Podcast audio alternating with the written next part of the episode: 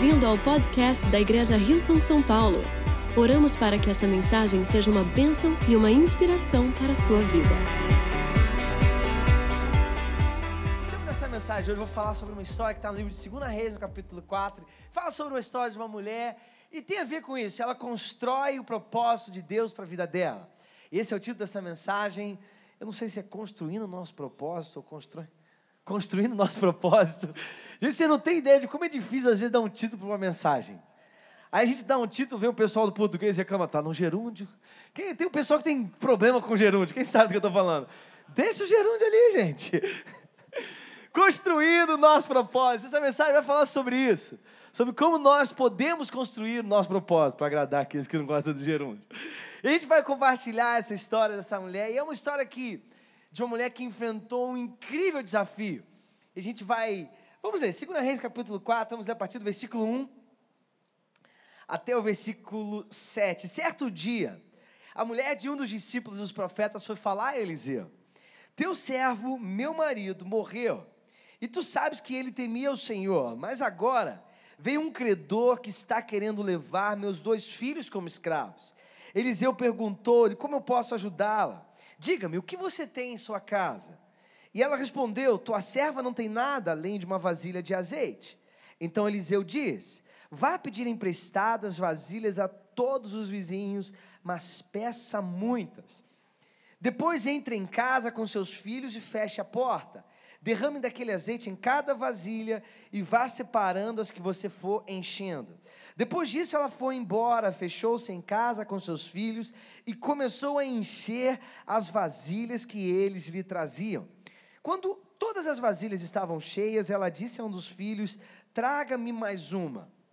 Mas ele respondeu: Já acabaram. Então o azeite parou de correr. Ela foi e contou tudo ao homem de Deus que lhe disse: Vá, venda o azeite e pague suas dívidas, e você e seus filhos ainda poderão viver do que sobrar. Queria te convidar a fechar os seus olhos, vamos orar. Pai, muito obrigado pela tua palavra. Senhor, nós oramos que a tua palavra hoje possa impactar o nosso coração de forma a nós encontrarmos o teu propósito para nós, a nós termos clareza daquilo que tu quer para nós, que a nossa revelação sobre quem tu és possa crescer, que os nossos olhos possam ser abertos para tudo aquilo que tu tens e está preparando para nós. Esse é o desejo do nosso coração. E uma igreja cheia de fé, de junta. Essa mulher ela estava vivendo uma situação extremamente limitadora e não é somente que ela tinha uma dívida e precisava de um recurso financeiro. Essa mulher era uma viúva e Naquela época, como viúva, ela não tinha meios de subsistência, porque as mulheres não trabalhavam, os homens trabalhavam.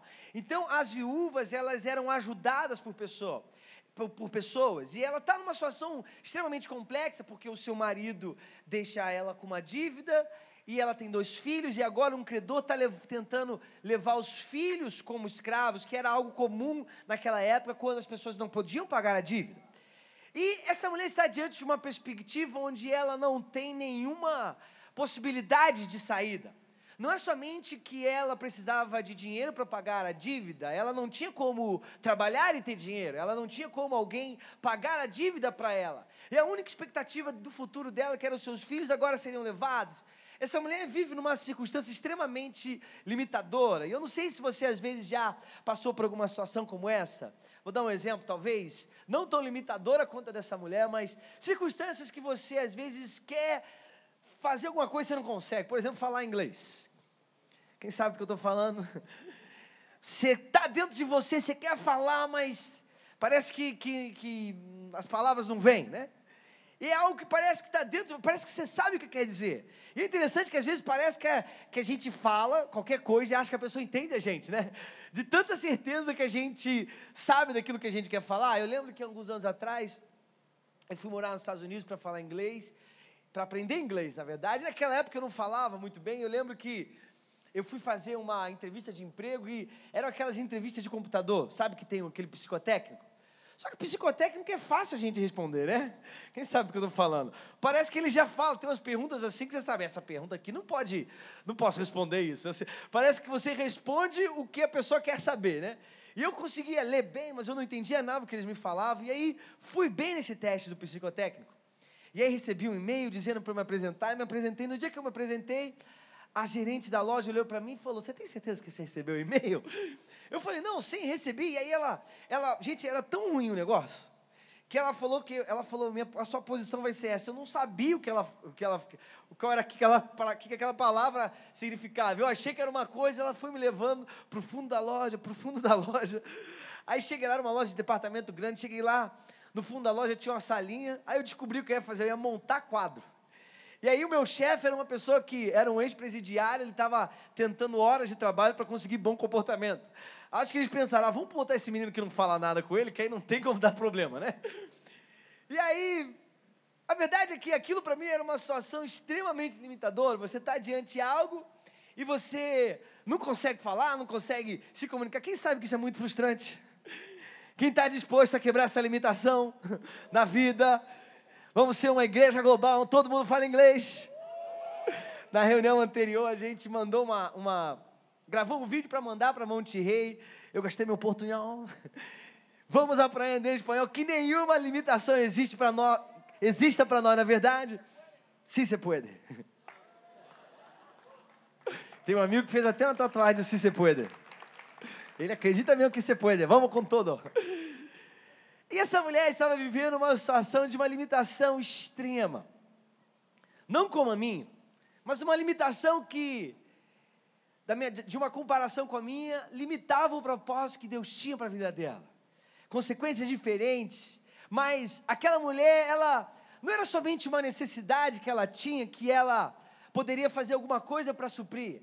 Aquela mulher não tinha como suprir a necessidade dela e Talvez se você pensa sobre o propósito de Deus para sua vida, quais são circunstâncias limitadoras, não necessidade, circunstâncias que talvez você vê como um impedimento para o propósito de Deus se realizar na sua vida.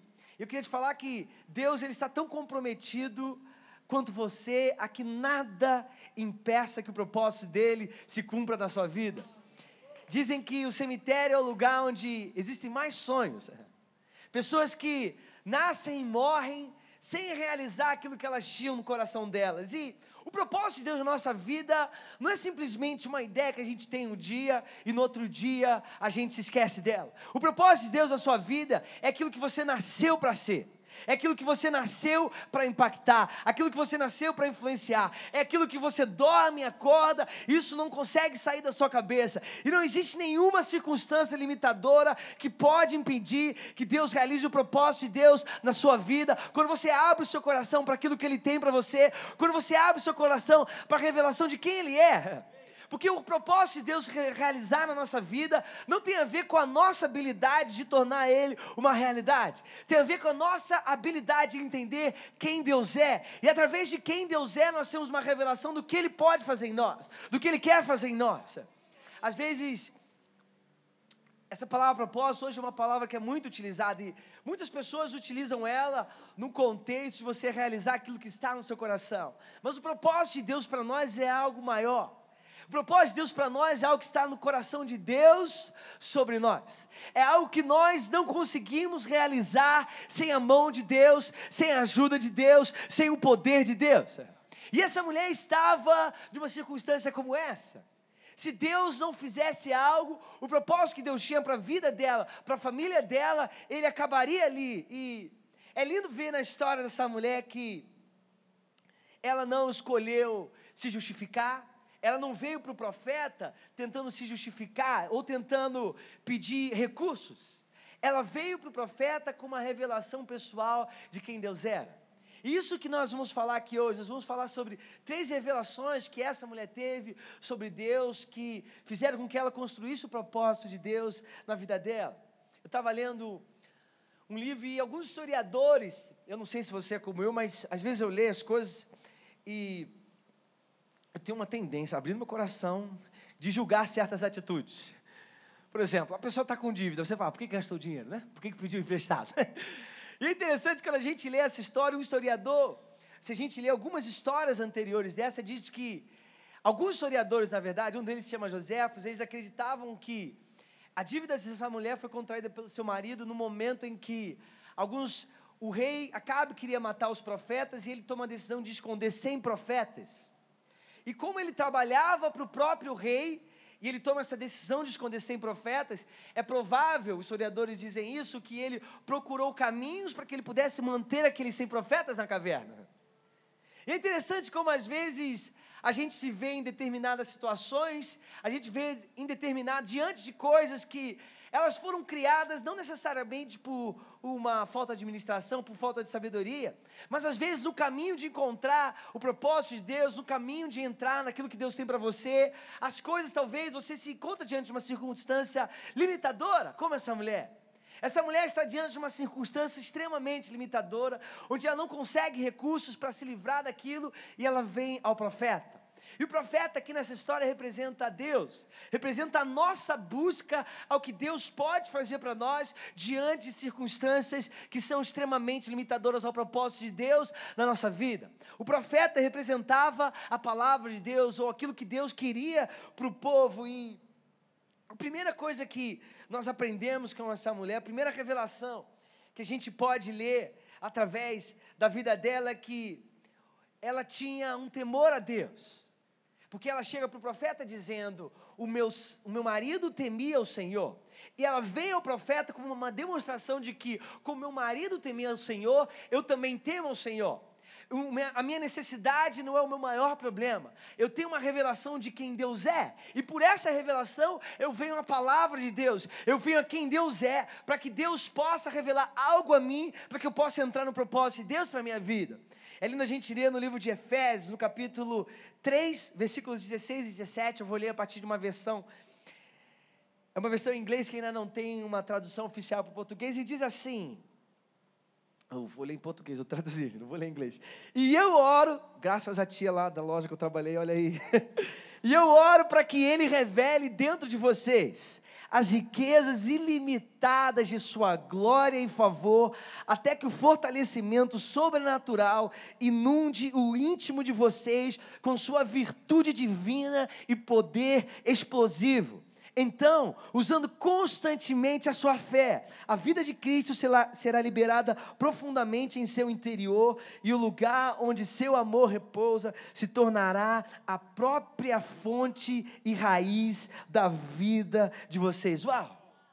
Quando nós entendemos quem Deus é, quando nós temos uma revelação de quem Ele é, isso muda completamente a nossa vida. É essa revelação de quem Deus é que faz com que nós possamos entrar nos propósitos dele para nós. E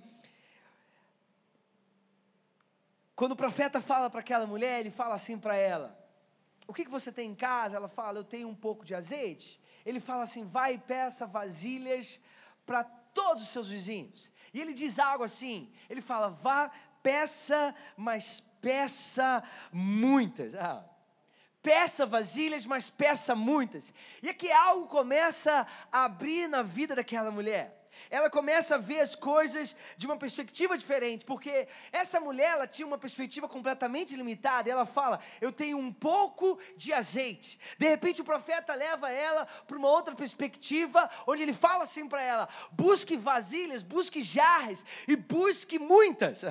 Essa mulher ela começa a ir a partir de uma perspectiva limitada para uma perspectiva grande. Essa mulher que ela entende algo, que Deus era a fonte inesgotável dela. É interessante como eu falei que quando ela vem para o profeta, ela não vem para o profeta pedindo algo, ela não vem para o profeta com uma expectativa de que uma necessidade dela fosse satisfeita. Ela vem para o profeta com uma revelação: eu temo a Deus. E, e ela aqui aprende a primeira coisa. Ela começa a ver que Deus ele é a fonte inesgotável dela. É interessante que o profeta ele não deu uma solução prática para ela. O profeta não deu um recurso para ela para que ela pudesse solucionar aquele problema que ela tinha, mas o profeta deu uma revelação para ela, para que ela pudesse entrar naquilo que Deus tinha para ela. E se talvez a gente pensa, nas nossas circunstâncias, talvez circunstâncias limitadoras, limitadoras do propósito de Deus para a sua vida, eu queria dizer que a forma como você vai vencê-las é tendo uma revelação de quem Deus é. Porque é a partir da nossa revelação de quem Deus é, que nós conseguimos romper qualquer limitação que esteja diante de nós. Essa mulher, ela foi de uma perspectiva de necessidade. Essa mulher, ela andou a partir de uma perspectiva de uma, de uma perdão, de uma perspectiva de recursos limitados que ela tinha, há uma revelação de que Deus era a fonte inesgotável dela. nenhuma limitação de recursos, nenhuma limitação de circunstâncias, nada pode impedir você de entrar no propósito que Deus tem para você, porque Ele é a sua fonte inesgotável. Essa mulher entende que a fonte dela não era o marido dela, essa mulher entende que a fonte dela não eram os filhos dela. Essa mulher entende que a fonte dela não era o profeta. A fonte inesgotável da vida dela era Deus.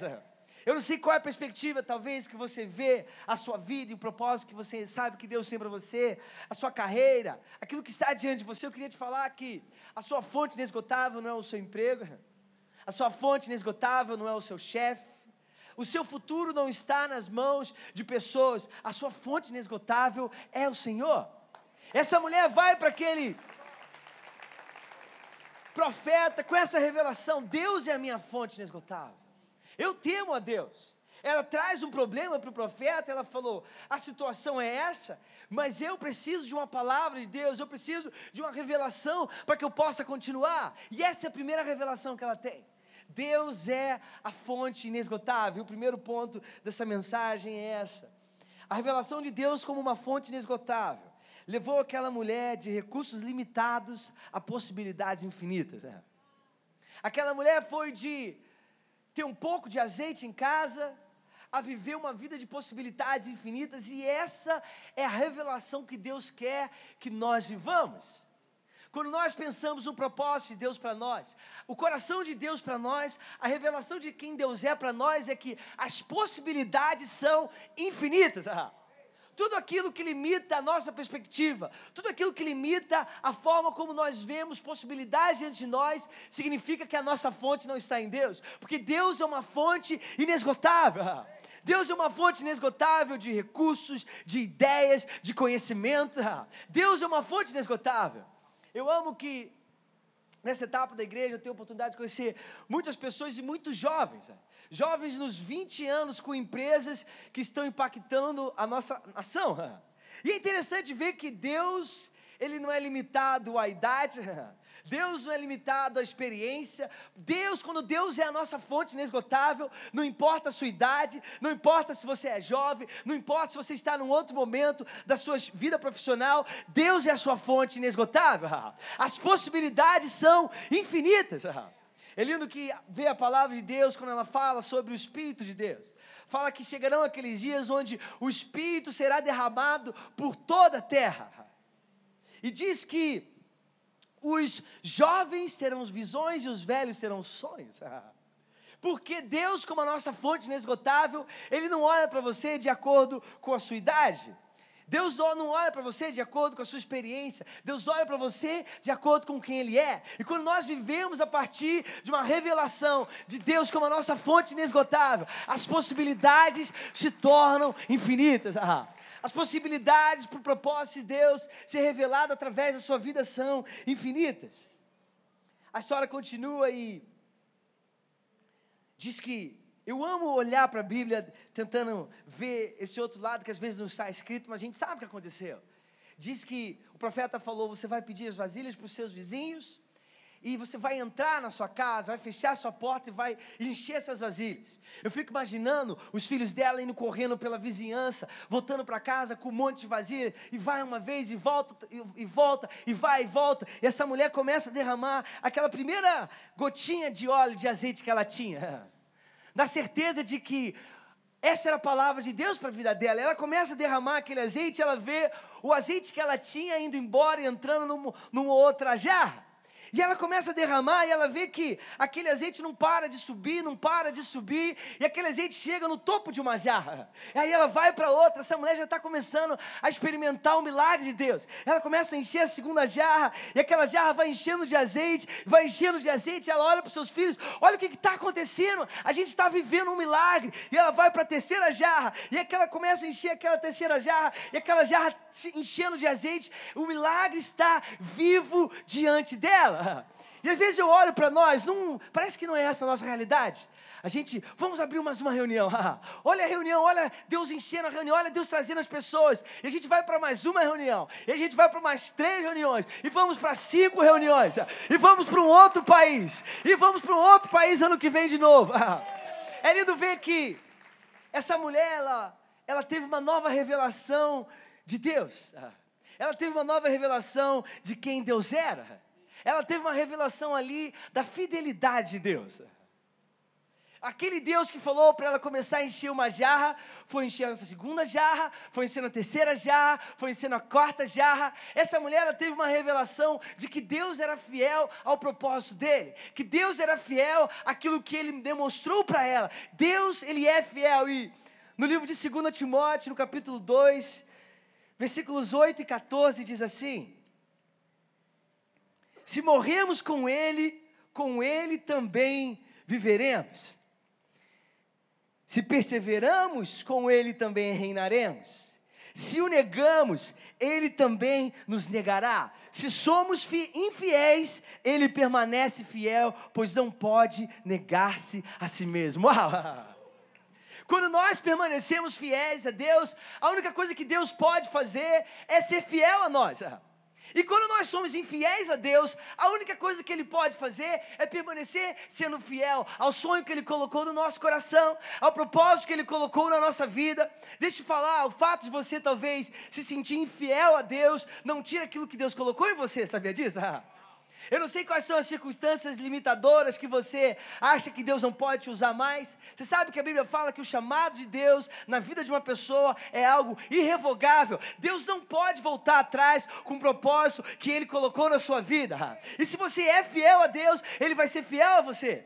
O que, que isso representa para nós? Trazer jarras isso representa a nossa consistência, isso representa a nossa disponibilidade para Deus fazer aquilo que Ele quer fazer. Quando nós trouxermos, enquanto nós trouxermos a nossa disponibilidade, enquanto nós trouxermos a nossa, a nossas jarras a Deus, enquanto nós trouxermos a nossa fidelidade, Deus vai continuar enchendo. Enquanto você continuar trazendo a sua jarra, Deus vai continuar derramando óleo sobre você. Essa foi a promessa dele. Enquanto você continuar vindo à presença dele, ele vai continuar te enchendo. E se a gente olhar o que, que significa o azeite, naquela época o azeite tinha alguns usos diferentes. Ele poderia ser usado como alimento, ele poderia ser usado como remédio, ele poderia usado, ser usado como combustível para o fogo, que era usado para diversos usos, inclusive para sacrifícios a Deus. E ele era usado também como recurso, como a gente vê o profeta falando para aquela mulher, aquela mulher foi vender o azeite e usou aquilo como um recurso financeiro para ela. O que isso representa para nós? Enquanto nós continuarmos trazendo a Deus as nossas jarras, a nossa disponibilidade, a nossa consistência, a nossa tudo aquilo que Deus pode fazer através de nós, Deus vai continuar derramando azeite sobre nós, que é a salvação das pessoas, que é a cura das pessoas, que é alimento para as pessoas, que são recursos. Enquanto nós continuarmos trazendo aquilo que está nas nossas mãos, Deus vai continuar sendo fiel, derramando aquilo que somente Ele pode derramar, fazendo aquilo que somente Ele pode fazer. Você sabe qual é o, a revelação que nós precisamos para entrar em toda a grandeza que Deus tem para a nossa vida, para a nossa igreja e para o nosso continente? É continuar trazendo as nossas jarras, continuar sendo consistente, continuar sendo fiel. E Deus vai fazer aquilo que somente Ele pode fazer. Porque isso não se trata, o nosso propósito, o seu propósito, não se trata da habilidade do homem, se trata da habilidade de Deus. A nossa parte é aparecer aos domingos. A nossa parte é trazer a Deus aquilo que nós podemos trazer, trazer a nossa vida. E a parte de Deus é continuar derramando algo em nós, continuar derramando um azeite sobrenatural, um azeite que vai trazer cura para a vida das pessoas, um azeite que vai trazer propósito, que vai levantar a vida das pessoas a viver em um nível que elas nunca viveram. E essa revelação da fidelidade de Deus levou aquela mulher, esse é o segundo ponto dessa mensagem, a levou aquela mulher da falta de perspectiva a uma expectativa insaciável. Eu amo que diz que quando, os, quando acabaram as jarras, ela vira para os filhos dela e fala assim: traz mais uma. É claro que aquela mulher sabia que tinha acabado a jarra porque não tinha mais nenhuma jarra lá. Mas ela não se satisfez somente com aquelas que tinha enchido. Ela tinha gerado uma expectativa, aquilo tinha gerado uma expectativa insaciável no coração dela. Me traz mais uma jarra. Eu quero ver que Deus, porque Deus pode fazer mais. Vamos fazer mais juntos. Vamos criar mais espaço. Eu creio que se nós continuarmos trazendo, Deus vai continuar fazendo. Essa era a revelação pela qual ela vivia. Ela não vivia a partir de uma revelação, de uma perspectiva limitada, ou da falta de perspectiva que ela tinha antes. Agora, essa mulher tinha uma expectativa insaciável dentro do coração dela. Eu queria te fazer uma pergunta: será que, quando você pensa sobre o seu propósito, o propósito que Deus tem para a sua vida, será que você pensa a partir de uma, de uma falta de perspectiva? Onde você não consegue ver aquilo que está diante de você? Ou será que a sua confiança, será que a sua expectativa está em Deus? E a expectativa de Deus para nós, ela é uma expectativa insaciável. Insaciável porque ela vem dele para nós, não é algo que nós geramos. Insaciável porque Deus quer fazer mais. Existem mais pessoas para serem alcançadas, existem mais vidas para serem transformadas. A expectativa de Deus para nós é uma expectativa insaciável. E no final da história dessa mulher, o profeta, depois que ela veio, o milagre, ela volta para o profeta. E ela é interessante, que ela, o profeta fala algo para ela, fala assim: olha, você vai vender aquilo que você tem, e a partir do que, desse recurso que vai ser gerado, você vai conseguir viver com seus filhos. Quem acha que isso é uma boa ideia? Pagar todas as dívidas e ter recursos para viver a vida toda. E é interessante que, se a gente pensar essa perspectiva que a mulher tinha é a perspectiva que nós devemos ter sobre o nosso propósito. Porque o Senhor é a nossa fonte inesgotável. Nós temos uma expectativa insaciável. E a terceira revelação que essa mulher tem através disso é uma revelação da bondade de Deus. Ela vê que Deus, além de suprir as necessidades delas, Deus demonstrou a bondade que Ele tinha para ela. E além de suprir os, as, os recursos que ela precisava, ela teve recursos para viver com seus filhos ainda. E essa é uma revelação da bondade de Deus. Porque às vezes a gente pode ver com uma revelação da falta. E Deus quer que a gente viva com uma revelação da bondade dele. Uma revelação de que Ele é bom. O fato de nós termos coisas de Deus não significa que significa que Ele é bom. E essa é a revelação que Deus quer que nós vivamos, com a certeza de que Ele é bom. Eu amo quando a gente lê o livro de Salmos, a gente tem uma imagem do coração do salmista. E eu queria ler alguns salmos, Salmo, vou ler alguns versículos do Salmo 16. O salmista diz assim: Protege-me, ó Deus, pois em ti eu me refugio. Ao Senhor eu declaro: Tu és o meu Senhor, não tenho nenhum bem além de ti. Quem está falando isso é Davi, um dos homens mais ricos que existiram nessa terra.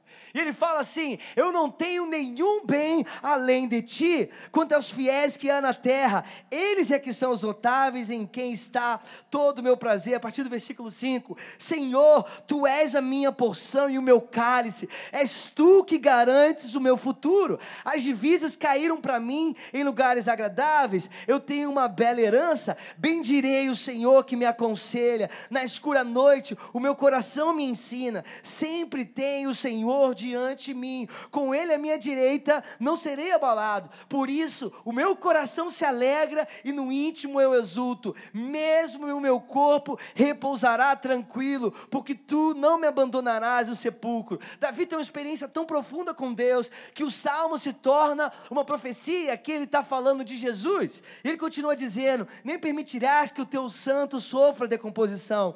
Tu me farás conhecer a vereda da vida, a alegria plena da tua presença, o eterno prazer à tua direita. Talvez você possa estar pensando que isso se isso tem a ver com a bondade de Deus com relação aos recursos, mas Davi era um homem que enfrentou muitos problemas. Davi enfrentou muitos problemas no seu nível familiar, o filho tentando um matar o outro. Davi enfrentou problemas no nível do seu reino, tentando um dos seus filhos também tentou roubar o seu reino. E esse mesmo Davi, ele olha para Deus e fala: Tu és o meu maior bem, aquele que me aconselha de noite. Davi entendia que o futuro dele estava nas mãos de Deus, o futuro dele dependia da revelação de quem ele tinha, que Deus era bom, não dependia das circunstâncias limitadoras ao redor dele, dependia daquilo que ele via, que Deus era aí. Essa mulher, da mesma forma, a revelação da bondade de Deus levou ela do desespero a uma abundância incomparável. Essa mulher chegou na casa daquele profeta sem nenhuma perspectiva, com o coração completamente desesperado, e agora ela tem uma abundância que não se compara com nada que ela poderia imaginar. E essa é a revelação que Deus quer que nós vivamos a partir dele, que ele é um Deus bom, que ele nos ama, que o propósito de Deus para nossa vida depende dele, que ele é aquele que é o maior responsável para que o nosso propósito aconteça. Eu queria realmente te desafiar. Te desafiar a, a viver por uma revelação de quem Deus é. Não viver, talvez, por circunstâncias que do dia a dia te levam para cima, te levam para baixo. Eu queria te desafiar a viver com uma revelação que Deus é a sua fonte inesgotável. Tudo aquilo que você precisa, seja lá o que for, talvez possa ser paz, talvez o que você mais precisa não são recursos, talvez você precise é paz. Paz para sua alma. Tranquilidade para poder você levantar a sua cabeça e olhar para o seu futuro. Deus é a sua fonte inesgotável de paz. Deus é a sua fonte inesgotável de conhecimento, de visão, de perspectiva, talvez novos caminhos. Um momento com Deus pode mudar a vida, talvez, da sua empresa para sempre. Deus pode revelar algo, te dar uma direção, porque Ele é a sua fonte inesgotável. O futuro da sua vida e o propósito que Ele tem para você não é determinado pela sua habilidade ou pelo seu QI, é determinado pela nossa fonte inesgotável, que é Deus. E quando nós vivemos com essa revelação, a nossa vida muda completamente. Nós vamos trabalhar com a certeza de que Deus é conosco. Você sabia que Deus está mais, tá mais, se importa mais com a sua carreira do que você mesmo? Quando você vai trabalhar, isso não se trata de você talvez conseguir o seu sustento para o final do mês. Deus quer que o seu trabalho seja um lugar onde você vai realizar o propósito que Ele tem para a sua vida nessa terra.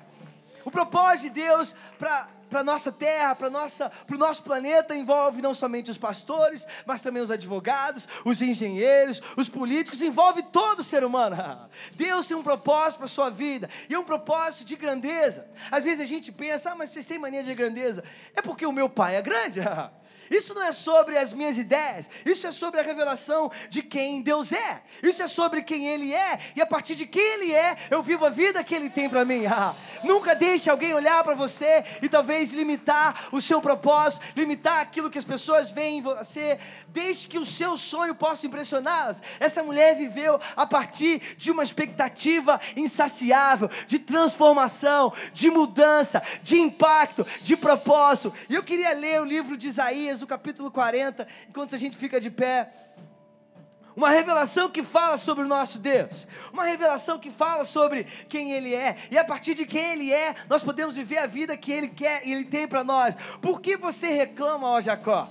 E por que você se queixa, ó Israel? O Senhor não se interessa pela minha situação, o meu Deus não considera a minha causa. Será que você não sabe? Nunca ouviu falar? O Senhor é o Deus eterno, o Criador de toda a terra. Ele não se cansa nem fica exausto. A sua sabedoria é insondável. Ele fortalece o cansado, dá grande vigor ao que está sem forças. Até os jovens se cansam e ficam exaustos, e os moços tropeçam e caem, mas aqueles que esperam no Senhor renovam as suas forças, voam alto como águias, correm e não se cansam, andam, correm e não ficam exaustos, andam e não se cansam. Esse é o seu Deus, esse é o seu Pai, isso é o que Ele tem para você: uma vida de propósito, uma vida onde Ele vai ser a sua fonte, uma vida de uma expectativa insaciável e uma vida onde nós vamos viver pela revelação da bondade dEle dele, da graça dele e do favor dele pelas nossas vidas. Porque a gente não adora, a gente não abre o nosso coração e nós declaramos que nós precisamos dele. Obrigada por ouvir o podcast da Igreja Rio São São Paulo. Esperamos que você tenha sido desafiado e inspirado. Se gostaria de visitar nossas reuniões aos domingos, você pode encontrar mais informações em nosso website www.rilson.com/são paulo.